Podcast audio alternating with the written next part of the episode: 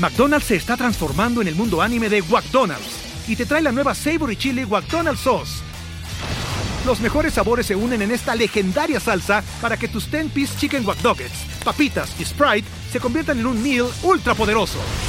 Desbloquea un manga con tu meal y disfruta de un corto de anime cada semana. Solo en McDonald's. baba ¡Go! En McDonald's participantes por tiempo limitado hasta agotar existencias. Pero a nivel servicios internos no hemos crecido. Seguimos con la misma infraestructura financiero, talento, etcétera, que tuvimos cuando estuvimos en la planta baja de mi casa. Pero estás 15 veces más grande que eso, ¿no? ¿No? Y ahí es donde empiezas, sabes que no tengo que rodearme con gente que son mejor que yo. Y ahí es donde nosotros como agencia realmente empezamos a crecer de una manera mucho más estructurada y podemos tomar clientes multipaíses, multiservicios, um, que honestamente es donde podemos machar mejor estructuras.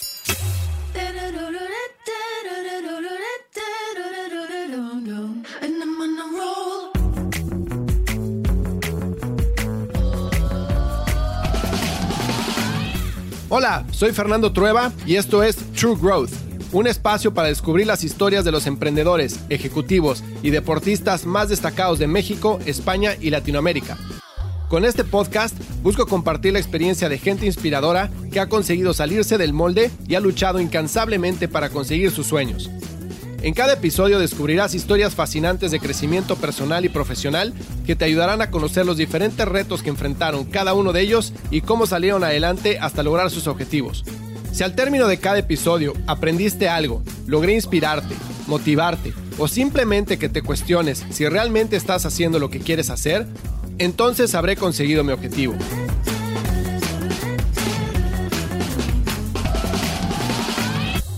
Hola, hola, ¿cómo están? Bienvenidos a un episodio más de True Growth. Hoy tengo como invitado a Jasper Ayers. Jasper es el CEO y fundador de Another Company, una agencia de comunicación estratégica que inició operaciones en 2004 y que el día de hoy está presente en más de 18 países en Latinoamérica, cuenta con más de 350 colaboradores y trabaja con empresas como Philips, Farfetch, Celina, Dyson, Waze, la NBA, Taiko, Mercado Libre, Red Bull, entre muchas otras de las marcas más innovadoras de nuestro país. Una de las cosas que vamos a platicar con Jasper es cómo crear una estrategia de relaciones públicas o de comunicación para empresas en early stage para poder estar presentes en los medios lo máximo posible. Adicionalmente, Jasper nos va a contar la historia de No Company, que realmente es alucinante porque ellos realmente, si lo, si lo trasladamos al concepto de startups, empezaron con un product market fit, que fue que era una agencia de producción de fiestas para marcas de alcohol y de lujo. Y de ahí fueron creciendo hasta lo que son hoy, ¿no? Que ofrecen cualquier tipo de servicios de comunicación y de marketing digital. Entonces Jasper nos va a platicar cómo llegaron hasta lo que es hoy la compañía, cuáles fueron los momentos más difíciles, cómo salieron adelante. También vamos a hablar de temas de salud mental y cómo podemos atacarlos en la empresa. Yo soy Fernando Trueba. Por favor, ve a truegrowthco.com, diagonal podcast, y suscríbete a nuestro newsletter para que recibas semana a semana consejos de cómo implementar estrategias de crecimiento acelerado en tu negocio. Esto es True Growth. Recuerda que el verdadero crecimiento se da cuando logramos expandir nuestros propios límites. ¿Qué onda, Jasper? ¿Cómo estás? Qué honor tenerte en el podcast. Muchísimas gracias por tomarte el tiempo para platicar hoy. Hey, ¿cómo estás? Fue mucho tiempo. Sí, ya sé, caray. La verdad, este, ¿qué fue? 2016 que trabajamos juntos cuando estaba en eBay, creo. Sí, por ahí, por ahí. Sé que la siguen rompiendo ustedes. Me encanta su compañía, como siempre te lo he dicho. Y bueno, eh, me encantaría pues platicar de la historia de cómo llegaron hasta donde están, porque ahorita como te platicaba, pues es una rama súper competida y que muchas veces este, ser el underdog puede ser un tema complicado, pero al mismo tiempo una ventaja, ¿no? Y creo que ustedes lo han hecho súper bien. Eh, y bueno, ya no son ningún underdog, ¿no? Pero cuando empezaron, me imagino que sí. Entonces, ¿por qué no? Para que la gente que nos está escuchando te conozca, ¿por qué no te presentas un poco para saber quién eres y qué haces? Um, soy Jasper, soy inglés. Uh, llevo 20 años viviendo en México. Um, esposa mexicana, niñas mexicanas. Pero yo, antes de eso, yo no tenía nada que, poco que ver con el mundo de comunicación. Vengo de una familia que tiene o tenía antros en, en Inglaterra. Llegué como las, estudié matemática, física, química, biología y arte en la escuela y iba a ser un ingeniero, pero decidí tomar un año de descanso, como ese famoso gap year, en Inglaterra y mi mamá estaba, pues no vas a echar la hueva aquí en la casa. Vete a trabajar con uno de tus tíos o uno de, los, de tus padrinos y, y, me fui a trabajar en un bar que se llamaba Detroit con un bartender que ya, ya se murió hace unos años, pero era, era literal el padrino del mundo de coctelería y abrimos antros y bares y bares y bares alrededor del mundo. Y en, ese, en esos viajes del mundo, con marcas, con, con negocios, etcétera, llegué a México para ayudar a abrir un antro en México que se llamaba El Colmillo, que era el primer antro de música electrónica en México, en, quiero decir, 99, 2000, por ahí, hace muchos años. Vine tres meses, regresé a Inglaterra y a través de los dueños del Colmillo me hablaron de Absolute. Me dijeron, oye, vente a México. Queremos a alguien que nos ayude con los eventos y puede ser como parte de, de la propaganda de Absolute Citrón y, un, un, show, tres meses de fiestas otra vez. Regresé a Londres y, seguí en mi mundo de trabajando con los marcas de alcohol y con, con el mundo de los cócteles y muy divertido, pero tienes un tiempo muy, muy acotado en esa industria.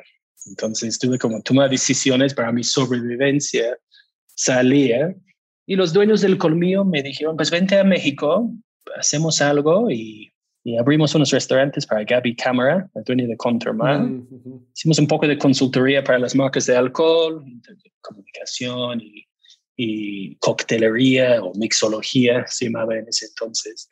Y conocí a Rodrigo, digamos, yo, Crispin, el, el dueño del colmillo, y Rodrigo, y, y Domecq nos propusieron poner una agencia para dar servicio a sus marcas. Y, Rodrigo vino de un background de PR de Cuervo. Nosotros tuvimos, yo tuve todo el parte de on-trade y también el parte como de fiestas. Y, y Crispin era dueño de antros y un ex DJ de MTV. Entonces, pues no tenemos ni un peso entre los tres. Pedimos el primer iguala de, de Domecq por adelantado para que pudimos comprar los compus de la oficina. Volteamos a vernos y después eso dura seis meses, va a ser un milagro. y de repente sí, con una agencia chiquita desde la planta baja de mi casa, operando los, creo que eran 10 marcas de Domecq en ese entonces, ¿no? Y tratando de entender el proceso de negocio en México y la cultura mexicana en, pero con muy poco background de vida de agencias también. Entonces era como, era un tema de lógica, ¿no? Era, pues, hace sentido hacerlo de esta manera, pues así funciona. Y poco a poco, a madrazos, fuimos aprendiendo cómo hacer nuestro negocio. Y yo creo que en uno de esos eventos, me topo con un señor, un, un señor de Guatemala. Me dice, oye, ¿de dónde compraste? ¿Por qué tienes tenis tan tan limitados. tenía un par de Nikes que eran de una tienda de un amigo mío en, en Inglaterra, pues son de, son de mi buddy. Me dice, pues quiero hablar contigo. ¿Por qué no nos vemos en las oficinas de Nike mañana? Y nos contrataron para hacer un evento no. y luego hacer su agency of retainer. Y, ahí es donde como desprendemos y solo convertimos, la verdad, en agencia de, de comunicación, trabajando muy a la mano de, porque ahora es CMO de, de Pepsi, Fabiola Torres, que en, ese momento era marketing director aquí en, en, en, México de Nike. Y recuerdo que me dijo un día, es que no sabes nada de comunicación, Jasper, pues te voy a enseñar mucho. y sí, y la verdad sí, me enseñó mucho. Y, la agencia creció y creció a ser una agencia como chica mediana, muy enfocado en lifestyle y lujo y PR, como lo sabíamos en ese momento, que era vamos a poner gente, gente en las revistas sociales. No, eso era pre-redes redes sociales, no hubo redes sociales. Claro, era la quién y la cara y todo eso. Sí, exacto. Y eso es lo que realmente movía la aguja en términos de ventas en México. ¿no? Era, era la Biblia de consumo en ese momento. um, pero sí, empezamos a, a, crecer la agencia, muchas marcas de lujo, porque marcas muchas veces quieren vivir en un ecosistema, ¿no? Conocemos la audiencia, conocemos el proceso, etc. Y luego en 2000, creo que era 2010 o por ahí, llegó Rocket Internet con sus marcas y Viva Anuncios. Y recuerdo un grupo de un grupo de gerentes de Brasil que estaban muy peleados con sus agencias y nos buscaron con una lógica mm, un poco fallido, la verdad. De que, y vamos con la agencia de moda porque estamos vendiendo un chorro de cosas de segundo mano. wow. Y yo, nosotros en la necesidad de estar buscando más negocio, ¿no? Era, pues sí, nosotros lo tomamos, sabemos que estamos haciendo, ya, ya, ya, ya. Shit, ¿cómo vamos a comunicar eso? No habíamos captado que como la, la cultura mexicana era muy en contra de cosas usadas. No era como, no, hay un estigma aquí, no, no quieren saber de eso. Y uno de nuestros directores dijo, ¿sabes qué? Tengo una idea. Estaba haciendo limpieza en la casa de mi mamá y vi que hay un chorro de cosas que podemos vender. Yo creo que puedo generar 50 mil pesos si vendo todo que está en el garage de mi mamá. Me digo, pues, ¿por qué no haces un estudio con tres o cuatro almas de la agencia a ver qué tantas cosas tienen en su garage? Y um, creo que hicimos un estudio de seis casas y logramos una mática medio, medio creativa y, logramos que un promedio de casas de familia mediana tenía 37 mil pesos atorado en su garage que pudieron convertir en viva anuncios. Y literal, eso fue headline en como 28 periódicos, fue un hitazo. Y nosotros como pensamos, ya, ya lo entendemos, ya entendemos hacer comunicación bien para estas marcas. Y de, y de ahí eBay, eBay empezó a acercar viva anuncios, adquirieron eBay Clasificados adquirió a Viva Anuncios, un, par de años después y nosotros como catapultamos a ser una agencia por un lado muy moda y por otro lado muy tecnológico. algunos clientes nos pidieron abrir en Panamá. Otra vez, pues vamos con riesgos compartidos, ¿no? No conocemos Panamá, pero si quieres que estamos ahí, vamos. Fue muy atropellado por los primeros seis meses, para ser sincero. Pero ya lo, logramos, ya lo logramos y pusimos más recursos, más esfuerzos. Y, otro cliente dijo, ¿por qué no abres Colombia? Ya hicimos Panamá, ¿qué tan complicado puede ser Colombia? ¿Es español? Habla español. Y luego sí, ya me enfrenté durísimo con el Torre de Babel de América Latina, ¿no? Tiene todo el mundo, todas las culturas son muy distintos y pero también al, mismo tiempo es una de las partes más enriquecedoras de, poder trabajar la región, no solamente estar en México, Colombia o Panamá, ¿no? Y, y nos entró el chip, si encontramos la gente correcta, y eso es la clave en todo, claramente, si encontramos la gente correcta, sí podemos abrir operaciones relativamente rápido y sí podemos construir una estructura distinta a las multinacionales, a, los, a las agencias que todos conocemos, sobre todo los grandotes uno más ágil, más fundamentado en nuestras creencias y nuestros valores. Y sí, eh, como 17 años después estamos en 17 países. Wow. No es, no es plain sailing, no va a ser sencillo, pero la verdad es, es una experiencia que nunca pensé que iba a tener, ¿no? De, de, de, poder crecer algo, de cubrir tantos territorios y tantas culturas y tantos idiomas y tanto, tanto. Y sí, nos encontramos hoy en día que sí, somos una agencia grande, el grupo somos casi 350 expertos, muy divididos por sectores de industria, estilos de agencia.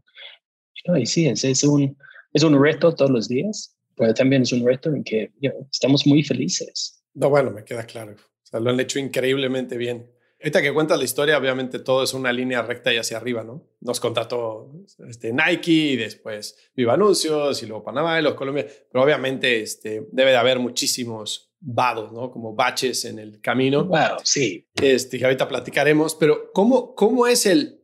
O sea, están Crispín, Rodrigo y tú, cada uno con su especialidad, ninguno siendo especialista de comunicaciones, pero al final del día es su negocio, tienen un cliente, lo atienden y el que tú tires, o sea, que you drop the ball es muy difícil, ¿no? Porque es tu negocio, es lo que te da de comer, es todo. Pero ¿en qué momento empiezas a integrar gente, a contratar y a soltar responsabilidades sin el miedo de, que eso te resulte en pérdida de negocio? Es el parte más complicado de la vida. ¿no? nosotros construimos un bebé. Crispin salió después de un año, nos quedamos Rodrigo y yo. Crecimos bien los primeros tres años, tuvimos unos grandes baches. I mean, el, yo recuerdo alguien, un amigo que tiene una agencia en Londres, me dijo, oye, cuidado que no tienes un cliente demasiado grande.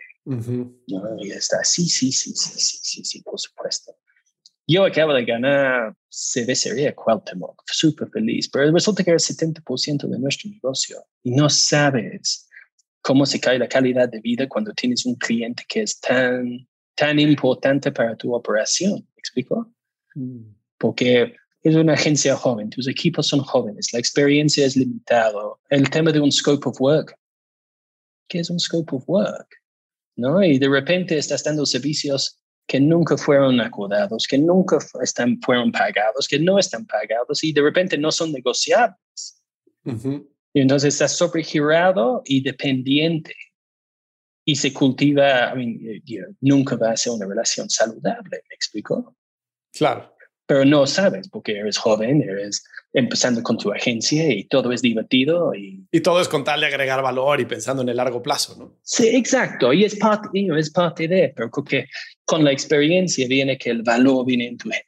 Y el valor viene en cómo los construyes y cómo eres justo en lo que vendes y justo en lo que entregas. ¿Me explico? Y también en la elección de clientes que también comparten esa misma visión, ¿no? donde sí se pueden crecer como socios estratégicos a largo plazo y no es un win-win para un lado de la, de la ecuación. Pero son, honestamente, son rights of passage que se tiene que pasar en la vida de las agencias. ¿Y qué haces ahí? Contrat o sea, ¿buscas otro cervecería o dejas a cervecería o le cambias el, el, juego a cervecería? ¿Cómo le haces? Bueno, en el momento, en el momento tú trabajas con cervecería como es lo sufres, ¿no? en hindsight, que es claramente todo es más fácil con hindsight. You dices, güey, hubiera hecho eso de manera distinta. Pero no, no lo haces de manera distinta porque tres años después te encuentras en la misma situación con otro cliente que es 70% de tu negocio, ¿no? Y dices, shit, estoy aquí otra vez. no aprendí nada. No, no aprendí nada. Yo, yo, siempre digo, sí, tienes que meter el dedo en el, en el contacto dos veces para realmente aprender, no uno. Pero sí, pero con estos aprendizajes sí ajustamos muchísimo nuestra estructura de negocio, segmentamos por verticales de negocio. entendimos la importancia de clientes grandes, pero también entendimos la importancia de crecer de manera pareja en la agencia para no construir este, estas dependencias. Y honestamente eso es, es, yo siento que es una de, las, una de las partes de nuestra estructura que nos han favorecido cuando competimos generalmente en cualquiera de los mercados que estamos. Y sí, ¿dónde iba con eso? Y, um, ¿En la parte de la contratación? Sí, en términos de la contratación, la contratación es todo al final de cuentas. Tú tienes, nosotros llegamos a un punto hace como ocho años donde la agencia estaba creciendo mucho. Hemos tenido un año de casi 100% crecimiento. Y como das cuenta o dimos cuenta, Rodrigo es like, okay, está atropellado el crecimiento, sí, eso ponlo a un lado, ¿no? Pero la cosa es, ¿estamos creciendo a nivel operativo? Sí. Pero a nivel servicios internos no hemos crecido. Seguimos con la misma infraestructura financiera, talento, etcétera, que tuvimos cuando estuvimos en la planta baja de mi casa. Pero estás 15 veces más grande que eso, ¿no? y, y ahí es donde das cuenta que yo no soy CFO, yo no soy director de talento, me explico, tienes que empezar a ceder responsabilidades a gente que son más calificados que tú. Sí, tú, yo puedo, Rodrigo y yo podemos tener la visión, podemos tener la pasión, podemos tener la especialidad en ciertos sectores de negocio, pero no en todos. ¿no? Y ahí es donde empiezas, sabes que no tengo que rodearme con gente que son mejor que yo. Y que pueden, mejor entrenadores, mejor, mejores storytellers, mejores editores, mejor, I mean, y empiezas ese como ese pulverización y especialización dentro de la agencia, trayendo lo mejor talento que puedes encontrar por temas muy específicos. Y ahí es donde nosotros como agencia realmente empezamos a crecer de una manera mucho más estructurada. Y podemos tomar clientes multipaíses, multiservicios, que honestamente es donde podemos machar mejor estructuras, ¿no?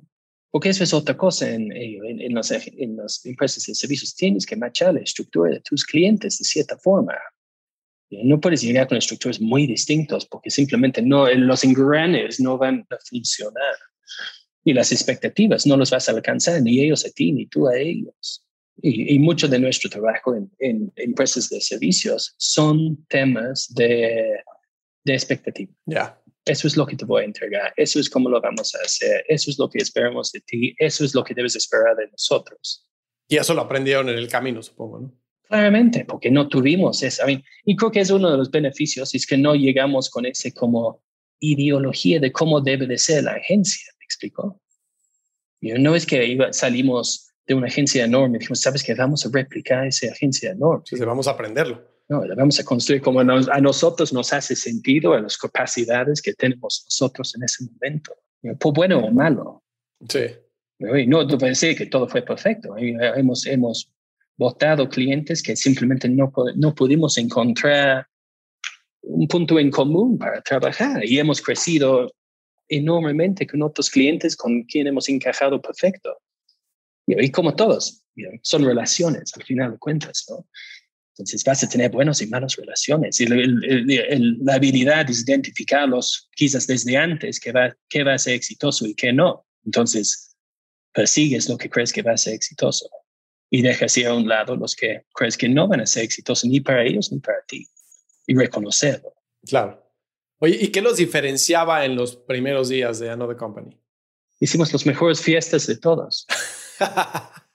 Literal, era nuestro diferenciador. Y luego creo que estuvimos, estuvimos más alineados con el tema de moda y lifestyle que las otras agencias. Y cuando saltas a tech, o sea, obviamente estaba el tema de, de, Brasil, ¿no? Y creo que ahí era un tema más bien de creatividad en el proceso rápido entendimos el tema de data storytelling, ¿no? Construyes data, lo conviertes en, lo conviertes en una historia que da un contexto increíble al mercado en que estás poniendo esta historia. Y los resultados eran espectaculares. comparando México con Argentina, garantizas que vas a tener primer plano si tu storytelling es suficiente fuerte. Claro. ¿Y qué tanto es el storytelling? ¿Qué tanto es la relación con el medio? Ahí son mancomunados, en mi opinión. Tenemos, nosotros tenemos que hacer el heavy lifting para los medios o tenemos que ayudarles con el heavy lifting. Eh, tenemos que convertir la información de marcas en información de valor. Hoy en el, en el contexto de hoy es más importante porque los recursos disponibles para los medios quizás están menores, tenemos que darles mejor información, procesado mejor, quizás menos branded, más útil para el lector final. Y eso, a mí creo que el, el, clave, aquí, clave aquí es valor. Valor para el medio, valor para el consumidor final, valor fundamentado en los valores de la marca, de cómo, cómo mejoramos las vidas de, los lectores o cómo mejoramos la interpretación de la información. Y la relación con los medios es clave. Necesitas el acceso, necesitas tener la transparencia y claridad de conversación para que te puedan decir, sabes que eso no me sirve, pero necesito esto. ¿Cómo puedes, me puedes llegar con otro ángulo, me puedes llegar con otra marca? Y sí, sí hay una simbiosis real ahí entre las agencias y, los medios. Y a ver, cuando empezaron en el, o sea, que al principio de los 2000, antes de que empezara el boom de Internet, redes sociales y que cambiara completamente el juego de cómo hacer marketing, pues el éxito era estar en esa primera plana, como decías, ¿no? Estar en, las revistas de moda, estar en redes sociales o en el periódico, donde sea. Cuando cambian a empresas más de tecnología que son mucho más de medición inmediata de resultados, ¿no? Porque cuando trabajas con consumo, consumo está acostumbrado a, tener mucha fe y decir, yo voy a invertir en televisión y ojalá y me vaya bien. O voy a invertir en outdoors y en revistas y ojalá me vaya bien, ¿no? Y voy a medir awareness, que es una métrica muy, muy soft, ¿no? Pero cuando te mueves a tecnología, e-commerce, que tienen atribución directa y que sabe, el lift lo puedes identificar, no perfectamente, pero mucho más claro que en otros canales, ¿cómo cambia el juego de PR ahí? ¿Cómo te mide un cliente de e-commerce, de tecnología, contra uno de, consumo? Sí, creo que hay varios niveles en, ese punto, ¿no? A mí, si desmenuzamos un poco la comunicación en, en el tema de SaaS platform businesses. ¿no? Hay, una, hay una parte de posicionamiento de, de la empresa y ese posicionamiento de la empresa de, sus de sus valores, de su crecimiento, etcétera, es, es, uno y aparte. Funciona y ayuda en el tema de posicionamiento frente a inversionistas en los mercados locales para construir el, el, el tema de la posibles colaboraciones o inversiones institucionales o anexos institucionales. Luego tenemos el parte del serial entrepreneur, ¿no? Que probablemente van a flipear un negocio y luego van a hacer otro y luego van a hacer otro y lo vemos con todos los entrepreneurs exitosos aquí de México, ¿no? Entonces necesitan un posicionamiento personal en conjunto con la marca que están haciendo, pero también con una vista al futuro del siguiente, el siguiente, el siguiente proyecto. Entonces, sí, construir los entrenales, perfeccionar sus discursos, cómo manejan su, su carácter frente a los medios, cosas que vienen con, con tiempo y con práctica, ¿no? Luego hay esa parte, o es una idea que hay mucha gente se va a rechinar cuando digo eso, como el parte de performance PR, ¿no? Donde cómo estamos tratando de ayudar a lubricar el embudo para estas marcas. Y si tomamos un contenido, el contenido puede estar utilizado en varias frentes. Un mismo storytelling puede estar usado para los medios de comunicación y eso sí genera buenas, ayuda en, en, construir un punto de rebote en el ecosistema de mercado técnico. Ve una marca, sospecha sobre su integridad, quizás lo googlea, encuentra el artículo en el economista y dice, pues el economista dice que está chingón, pues yo digo que está chingón, avalado mi pensamiento, clic, ¿no? Pero también ese mismo contenido puede tener mucho más uso. Y creo que ahí es donde nosotros fuimos relativamente pioneros en mucho del trabajo que hacemos, que ese mismo contenido en el contexto del ecosistema de mercado técnica tiene que ser el discurso de los, del C-suite en su LinkedIn. ¿Me explico? Tiene que ser el fundamento del contenido de valor para su inbound marketing. You know, entonces, en esto, sí, I mean, quizás el parte de media relations se, se queda medio soft, ¿no? En términos de su attribution al, al revenue del negocio, pero el mismo contenido sí puede vivir en, temas mucho más medibles, donde sí puedes tener CPAs, no del economista, pero sí desde el mismo contenido bien hecho en, en tu LinkedIn o bien hecho en tu performance marketing. Pero el fundamento es lo mismo, el fundamento es ese storytelling que se construye desde el equipo de PR. Y entonces, si tú eres una empresa, porque muchas veces eh, yo trabajo con startups que están más o menos en seed stage o Series A, Series B, ¿no?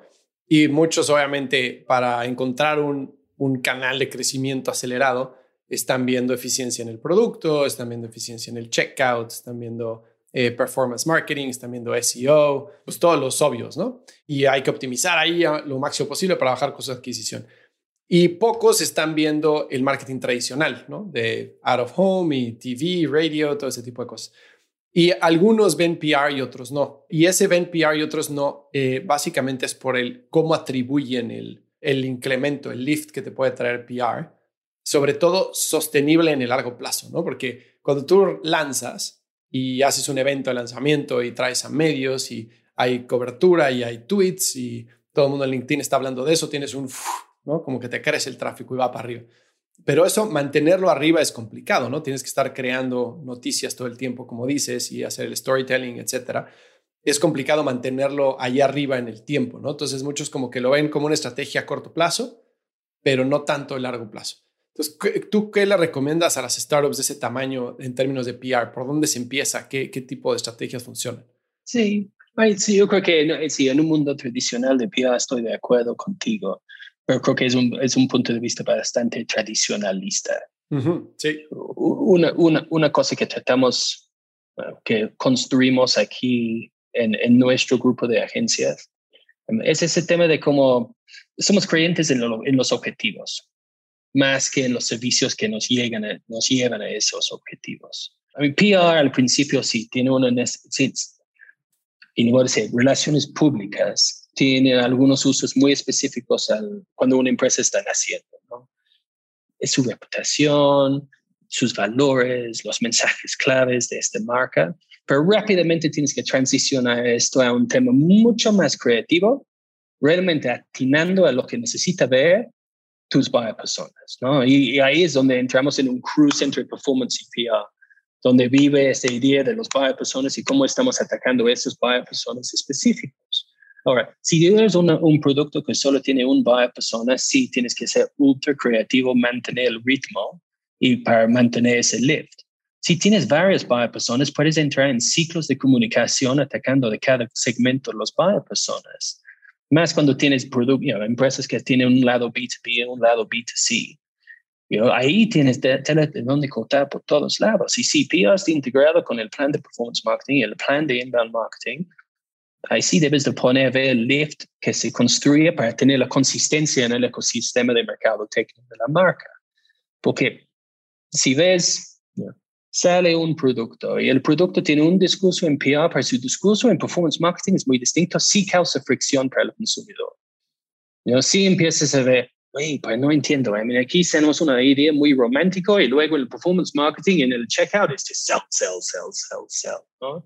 Y esa consistencia creo que no, vamos, no voy a nombrar marcas, pero es muy, lo vemos mucho, lo vemos mucho en la estrategia, la estrategia de no, llegamos para mejorar para todo el mundo y reducir los precios y dar más acceso. Y de repente, seis meses después, price hike, price hike, price hike, price hike. Y de ese como falta de consistencia en los mensajes y comunicaciones es rudo. Y si empieza a crear distrust en las marcas, si empieza a crear desconfianza, y luego si necesitas PR, pero más bien por asuntos públicos, asuntos corporativos, comunicación interna, porque estás tratando de subsanar efectos secundarios que vino de una inconsistencia de la comunicación o falta de claridad de la comunicación de la marca desde un inicio. Ahí es donde creo que sí, hay elementos de PR que se debe de mantener, hay elementos de PR que tienen que traducir en la comunicación interna para las marcas y hay el storytelling que debe ser aprovechado por muchos más departamentos de mercado técnico. ¿no? Porque no todo es un CTA. Sí, claro. Claro. Muchas veces necesito el contexto, necesito entender los valores para poder tomar decisiones. Y, y es un tema mucho más generacional, quizás nuestra generación mucho más enfocado en el mensaje, pero las nuevas generaciones están mucho más enfocados en qué está atrás y las visiones de estas marcas. Eso, eso te iba a preguntar, ¿qué, ¿qué, cambios has visto en el posicionamiento, no? Porque, y luego, ¿cómo, cómo salirte del Me Too? Porque yo me acuerdo perfecto cuando Tom salió, los zapatos, que regalaban un par por cada par que comprabas, ¿no?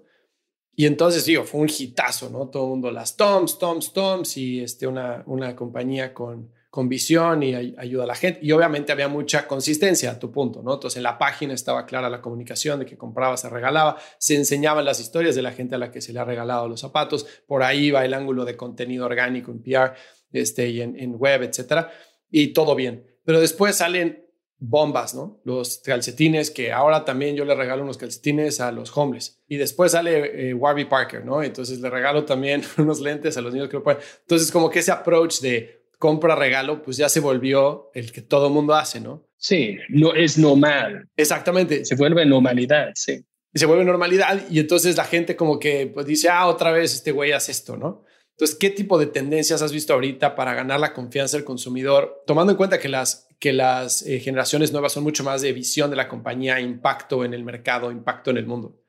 Sí, yo lo, voy a aterrizar a situaciones que nosotros tenemos en nuestro ecosistema de empresas, ¿no? Es es propósito al final de cuentas. tenemos que ser más allá que simplemente revenue y profit. ¿Qué hacemos con ese profit? ¿Cómo construimos para las siguientes generaciones? Y no, en mi opinión, está increíble que una marca vende uno y regala otro. Pero si no, está, no, si no hay una construcción de mejora continua para sus audiencias o, o el propósito que ellos tienen, ahí creo que quedamos medio cortos. En México el ambiente mediático es es más tranquilo que muchos otros países, en mi opinión. Puede ser un ataque a un cadena de suministro en, Europa o en Asia o en Australasia o en Estados Unidos y que no nos afecta tanto aquí, pero sí nos hace como agencia ver es que el mercado técnico y el propósito no es una cosa que siempre está como hacia enfrente, como viendo al consumidor y pasando al consumidor.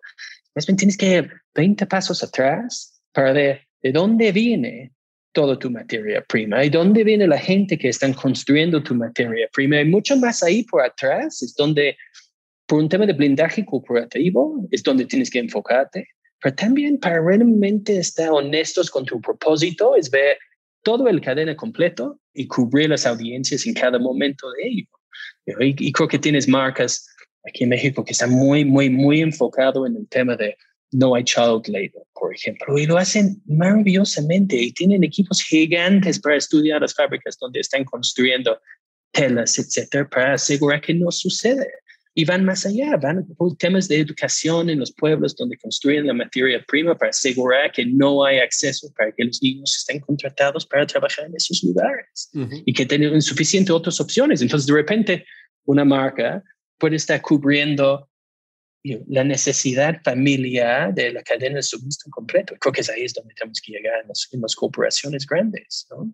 Completamente de acuerdo. Ahorita que decías eso, me acordé mucho de una marca que me gusta en Estados Unidos, se llama Cotopaxi no sé si la conozcas, pero es un cuate que se fue a vivir a, a Sudamérica, ¿no? Y, estando en Sudamérica le encantaban los deportes extremos, le encantaba vivir en la naturaleza, entonces estaba acampando en Perú con su familia, este, su papá era un expatriado, entonces él tenía recursos, pero se dio cuenta como de, la realidad de Latinoamérica y dijo, o voy a poner a, voy a sacar una marca que empieza a cambiar y que tenga un impacto fuerte en Latinoamérica, ¿no? Entonces, que, que parte de los proceeds pues, sean donados para educar niños que vayan a la escuela, que tengan que comer, etcétera, ¿no?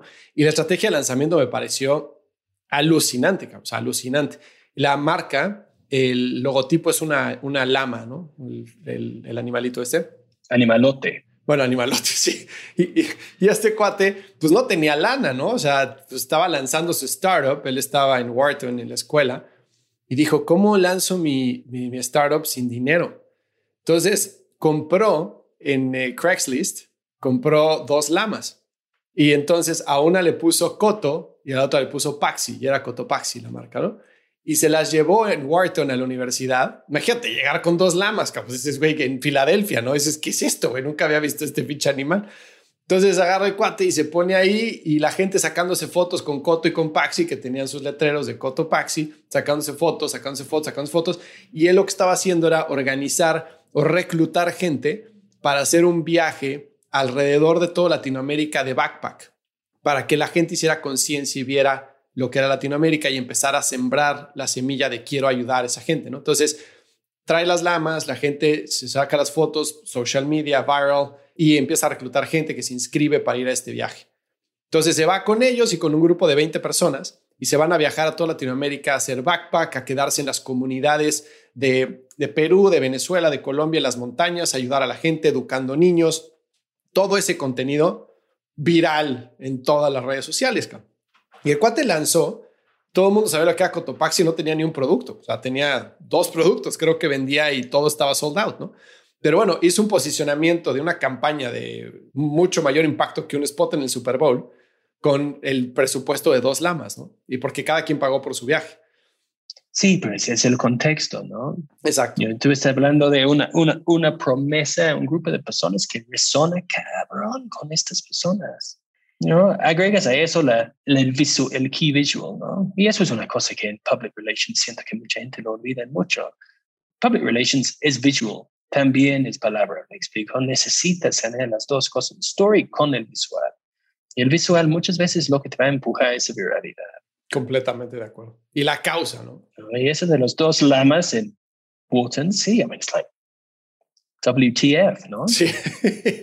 Le digo, oye, ¿qué hiciste con las lamas después, cabrón? Se no las tenemos en la oficina. Creo que están en un santuario muy felices y gordos. Exacto, están en el rancho del tío. No, este, creo que todas las tienen en la oficina. Muy, muy padre. Oye, Jasper, a ver, cuéntame de cuando estás construyendo tu agencia al principio, como dicen los americanos, y no sé si en Inglaterra digan igual, de you put the, cart before the horse, que es agarras más negocio y después ves cómo lo atiendes o construyes una estructura y después creces. O sea, ¿qué va primero? cart before the horse hasta que pasas el tipping point. You es, tienes que pensar en, I mean, el, los esquemas financieros en América Latina son muy castigados por el proveedor. I mean, el proveedor puede estar soportando crédito de, en los mejores de las situaciones, 30, días 30 días. En la normal, 90. En el castigado, que castigado que va a ser cualquier de los Fortune 500, probablemente 120. Quizás con los grandotes mexicanos hasta 180 o 210 días de crédito. Tienes que pensar que estos negocios son negocios de servicios, el, gasto principal es un tema de headcount, ¿no? Entonces, imagínate, seis, hablamos de un promedio, tres meses, ¿no? tres meses de salarios antes que tú empieces a ver el, el recompensa, ¿no? Entonces, al principio sí, es un tema, es consigues el negocio y lo vas soportando. Y eso funciona cuando estás chiquito. ¿no? Es, es, algo, puedes reaccionar rápido, claro. pero no es una cosa sustentable cuando llegues a escala. Si, si nosotros crecemos 10%, significa que estamos reclutando probablemente 30, 40 personas. ¿no? Entonces, en ese catch-up, es, y es uno de los temas durante la pandemia, el reclutamiento, el proceso es mucho más lento. No puedes invitarles a la oficina y conocen a todo el mundo y ya tienes el feeling así, boom, done, signed, you're in, ¿no? Empiezas mañana. No, no, no, el proceso es mucho más tedioso. Sí, al principio negocio primero y soportas con staff. Ahora llegas a una masa distinta y es, ok, si, si hago eso, voy a poner demasiada tensión en el equipo que tengo. Eso va a causar mayor rotación, eso va a causar problemas de servicio, eso va a causar problemas de entrenamiento, onboarding, y, y entras en un ciclo vicioso, ¿no? Donde tienes que estar empezando a ver cómo desprendo mis directores del servicio día a día para que puedan concentrar más en la educación interna para los alumnos internos de la agencia, ¿no? Cómo construimos los líderes del futuro. Hoy en día justo estamos, hicimos una reestructura al finales del año pasado. Hoy cerramos el primer ronda de feedbacks y ajustes sobre estas estructuras para justo eso, cómo mejoramos la vida para la gente que trabaja adentro, ¿no? ¿Cómo hacemos más sencillo cada vez que estamos contratando que se entienden el ritmo que tienen que trabajar? Entonces, sí, tenemos que pasar mucho más tiempo pensando en la estructura y la comunicación interna y el proceso que el negocio. Claro. O trayendo más nuevo negocio. Mucho más enfoque en el cliente que ya está dentro y cómo construimos con ellos que traer un nuevo cliente a la agencia. Y cuando empezaron, me imagino que tu rol era vender, vender, vender, ¿no? Vender y atender y después empiezas a expanderte mercados, pues checar esos mercados, ¿no? Hacer el business development plan, lanzar, seguir vendiendo. Y ahora que ya están al tamaño al que están, o sea, 17 países, 300 personas, ¿cómo ha cambiado tu rol? O sea, ya es más, como decías ahorita, viendo hacia adentro. O sea, es, es más de encargarte de tu gente, es más de la visión de la compañía, es más de este, un tema de seguridad financiera. ¿Cómo has cambiado tu rol? Hasta el principio de la pandemia, era vender. Yo, eso era mi rol. Salgo, vendo, viajo, visito a los clientes, presento resultados, presento oportunidades, vendo la ideología de la agencia, vendo mi gente de la agencia. En la pandemia fue un, al principio holy shit, what's going what's to happen? ¿No? No sabíamos. Enfocamos adentro. Aseguramos que los clientes tenían los servicios que necesitaban ahí nosotros tuvimos una enorme ventaja. Era muy fácil que nosotros intercambiamos servicios en nuestra agencia. Entonces, si no hubo B2C comms, pues lo convertimos a, internal comms. ¿no? Era, era, fácil para que nosotros hacemos esas transiciones. No hubo media purchasing, pero sí hubo influencer marketing. Entonces, podemos redestinar revenue relativamente rápido y sin, sin demasiado impacto. Y pudimos, logramos hacer decisiones de infraestructura que alivianó mucho la operación durante los primeros seis meses, ¿no? Luego vienen los problemas que no identificas, ¿no? De repente vas a tener 200 almas en un piso donde todo el mundo puede platicar de sus temas todo el tiempo, todos los momentos y resolverlo en equipo. De repente todo es interpretación de Slack, ¿no? like, holy shit, I mean, no, no vi eso llegar. Y de repente todo el mundo tiene oportunidades en su comunicación, todo el mundo está ofendido, todo el mundo... entonces ya es como, ok, vamos a trabajar esto, vamos a poner más recursos, vamos a tratar hacer más entrenamiento, ya vamos a contratar sociólogos, ya vamos a tener psicólogos, ya vamos a tener más internal training, vamos a tener más leadership training. Es like, holy shit, I mean, nunca, nunca pensamos que eso iba a ser el efecto de la pandemia. Pensamos que iba a ser un tema de revenue, empresas cayendo, pero no, fue, los temas fueron mucho más personales que institucionales. Mm. Hoy, desde, desde que decimos una estructura así, es, mucho, es, escuchar, resolver problemas internos. I hasta que honestamente en los últimos dos meses solo hemos dejado pasar un por ciento de los leads que han llegado a la agencia.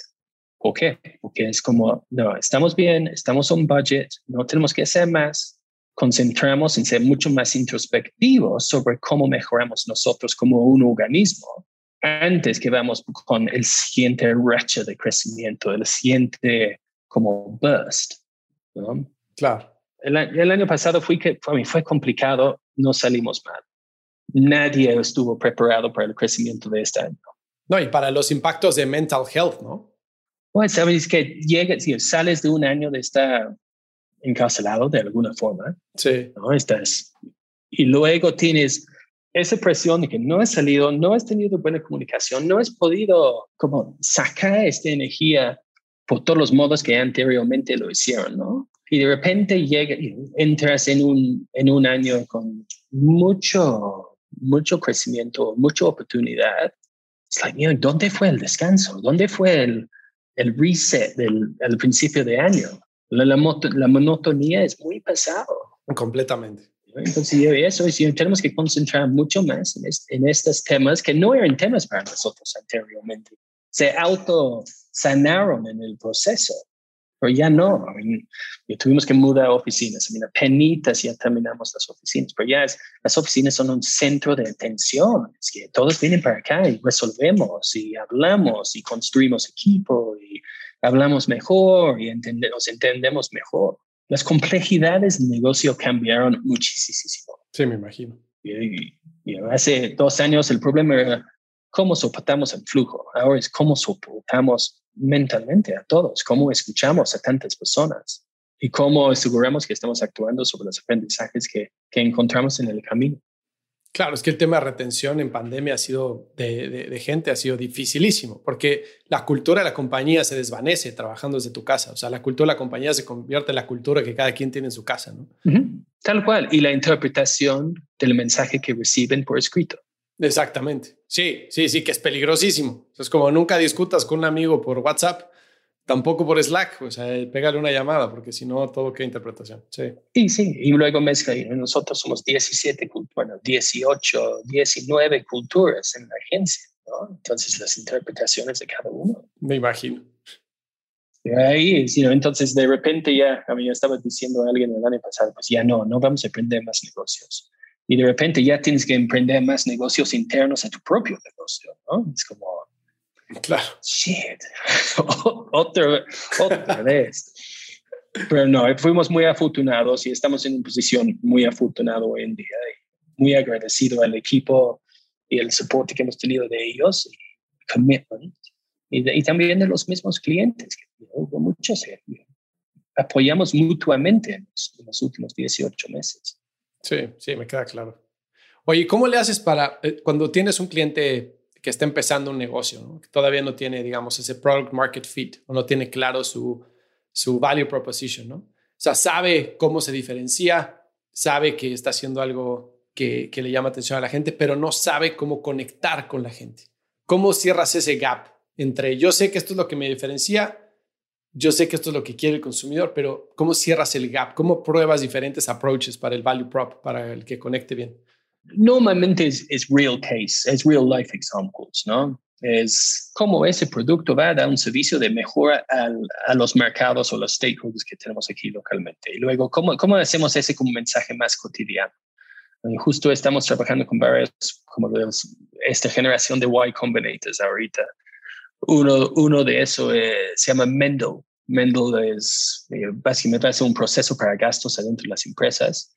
y, cuando estaba hablando con ellos al principio, los conozco desde otro proyecto que tuvieron antes. Es like, holy shit. I mean, just para mí, en mis negocios, el uso y el ahorro para mí va a ser una cosa I mean, que se va a auto, autopagar ese proyecto. ¿Me explico? Entonces, luego, you know, tomas ese real life example que tú tienes y luego lo ves, ¿cómo eso se va a aplicar cuando lo pongo en un negocio que es 30 o 300 o 800 o 1000 veces más grande que el mío? ¿No? Y esa contextualización del problema y cómo se regresa en, en valor, productividad, redistribución de inversión, etcétera, ahí es donde como ya realmente puedes construir un value proposition fundamentado en las necesidades del mercado en que estamos jugando.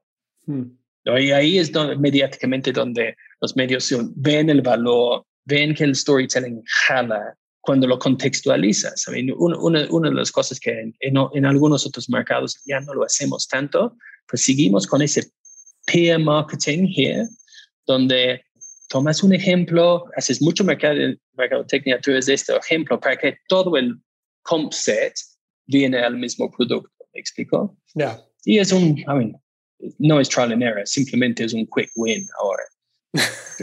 we do it every time. Y es que creo que eso es el, el, dolor más fuerte de, los, de las empresas nuevas, ¿no? El articular el, la propuesta de valor y, y que la puedas explicar, o sea, que no la tengas que explicar, o sea, que lo digas en cuatro palabras y que la gente lo entienda y que diga, ah, ya sé qué es lo que haces, ya sé por qué es importante y por qué debo de probarlo, ¿no? Es esa contextualización, ¿no? Que también muchos venimos de otras culturas, otros países, otros ambientes sociales, profesionales. Entonces, ¿cómo lo aterrizas a lo que realmente importa a la, gente local en cada uno de los mercados? Porque los drivers en México son distintos los drivers en Panamá, que son distintos a los drivers en Brasil. Claro. Pueden ser parecidos, pero muy pocas veces encuentras un driver que es homogenizado para todos, ¿no? Sí. Oye, ¿cuál es tu checklist de como de estos cuates están listos para prime time? Porque cuando haces comunicación masiva... Pasión. ¿Pasión? Pasión. Y a nivel producto, negocio. I mean, tienes que, tienes que ver proof, ¿no? Esto, estamos hablando hoy con un, con un producto que mide, que mide burnout. Mm. Okay, sí, muy interesante, ¿no? I mean, like, muy interesante. Entonces, ¿cómo? Entonces, sí, pedimos una entrevista con los dueños tiene que convencernos que ese producto sí va a funcionar. Si nos pueden convencer, y créeme, pongo un kick the bucket group of people en esa llamada, ¿no? Para que realmente están siendo abogados del diablo al 2000%. y si nos convencen, pues sí, porque me parece, I mean, el contexto de un producto así hoy, yo no conozco ninguno de mis clientes que no lo va a contratar, incluyendo a mí mismo. Por supuesto. ¿Sí me explico? Y sí. si luego encuentras la pasión en los, en, los founders y, y, y, los ves y dices, yo te creo, las audiencias te van a creer, el producto funciona, me enseñaron la prueba, lo apliqué a mi propio negocio, lo vi, lo he utilizado, he hecho un beta testing, me hace sentido. hablamos con su cliente número uno, vemos que no vamos a ver fallas en el tema de customer service o temas laborales, etcétera, y, vámonos. Pero pasión creo que es, en estas entrevistas das cuenta los que realmente, los que tienen la energía para asegurar que el proyecto va a ser exitoso. ¿Y qué tan necesario es que el founder o el equipo ya tenga claro su speech? O sea, eh, el value prop, la comunicación, el, este, cómo va a presentar los valores, o sea, lo que está haciendo, que, que, sea claro el beneficio que ofrece a la gente. Debe de tener claro el beneficio que ofrece su producto. Creo que es el trabajo de sus socios estratégicos, sus agencias, sus partners, sus amigos, su familia, de ayudarle a contextualizarlo a los mercados en que está lanzando. Creo que ningún founder va a tener el mensaje correcto para todos los casos. Va a tener una ideología y una visión, sí, pero se tiene que traducir y transmitir en la cultura que, que quieres comunicar. Y ahí sí necesita, hay muchas veces una negociación, ¿no? Claro. Y luego otros contextos. Tienes que pensar contexto laboral hoy en día en México. Tienes que pensar temas de género, temas de de uso. hay, hay, tantas, tantas cosas que son distintas a cada país que tienes que tomar en cuenta para no cagarle, literal. sí. ¿Y qué tanto te metes tú en, o sea, ganas un negocio y qué tanto te metes en la estrategia? Porque, digo, ¿cuántos clientes tienen ahorita? No puedes estar en todos, ¿no? No, no puedo estar en todos. Y desafortunadamente. Me gusta estar en el, punto del principio de ayudar a tratar de alinear la estrategia. operativamente, luego es, al final de cuentas, es firefighting, ¿no? Tú entras cuando hay un problema de resolver un problema o realinear a los equipos. tratamos de construir equipos que pueden ser mucho más autoeficientes y eso ha sido uno de los challenges durante pandemia, ¿no? Es como, como, como como tienes tantos servicios, porque ya no somos PR, es, una, es solo una, una parte moderada de nuestro negocio. Sí, sí, sí. Como seguimos con una mentalidad de PR, del mensaje, de la comunicación, del storytelling, del romanticismo de las marcas, pero como agregamos eso adentro de un equipo que tiene performance, influencer marketing, website design, content, etcétera, etcétera, y que el cliente siente que tiene los correctos expertos en todos los momentos.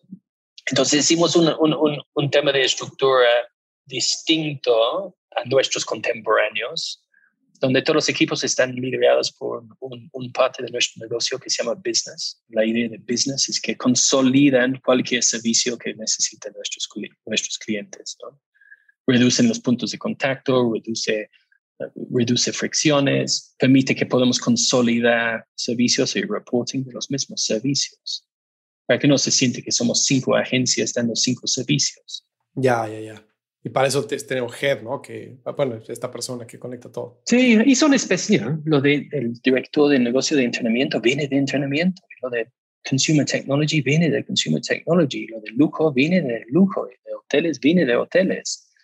Entonces, sí, entienden qué es churn, entienden qué es rack rate, entienden la terminología de estos clientes, aunque los, el experto de performance marketing quizás no entiende qué es churn o, o, qué es rack rate para un grupo de hoteles. Claro.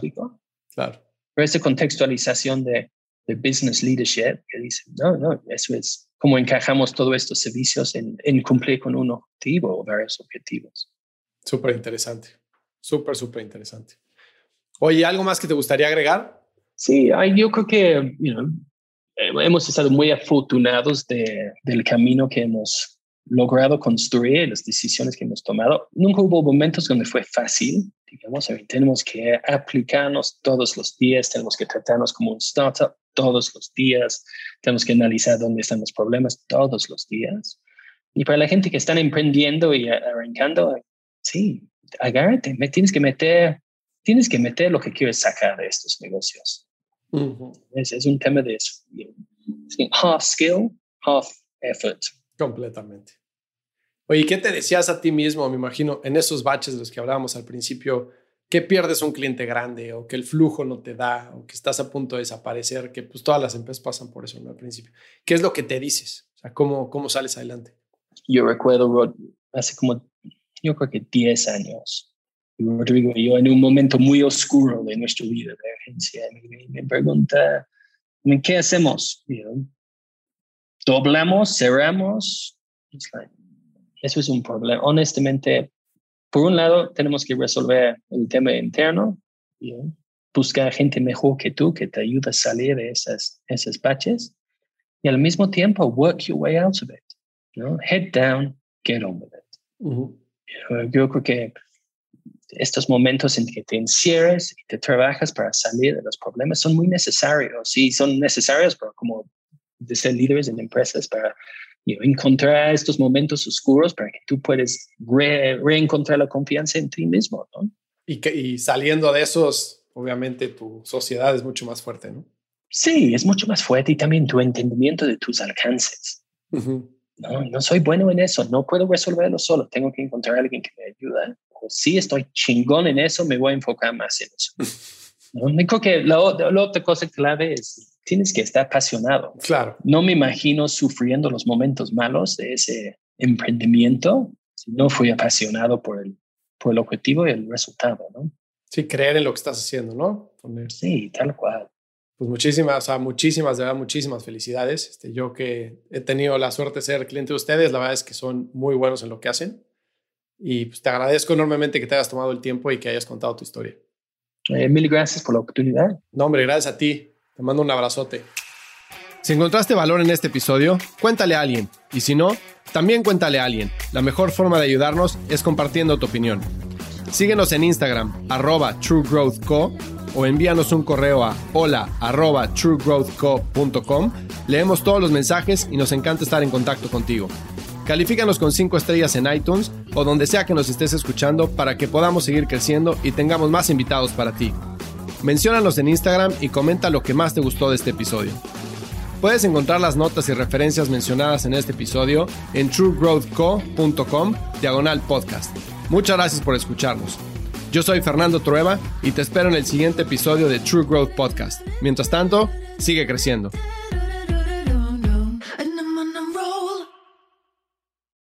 Is Ryan here and I have a question for you. What do you do when you win?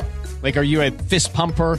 A woohooer, a hand clapper, a high fiver. I kind of like the high five, but if you want to hone in on those winning moves, check out Chumba Casino. At ChumbaCasino.com, choose from hundreds of social casino style games for your chance to redeem serious cash prizes. There are new game releases weekly, plus free daily bonuses. So don't wait. Start having the most fun ever at ChumbaCasino.com. No purchase necessary. VGW. Void were prohibited by law. See terms and conditions. 18 plus.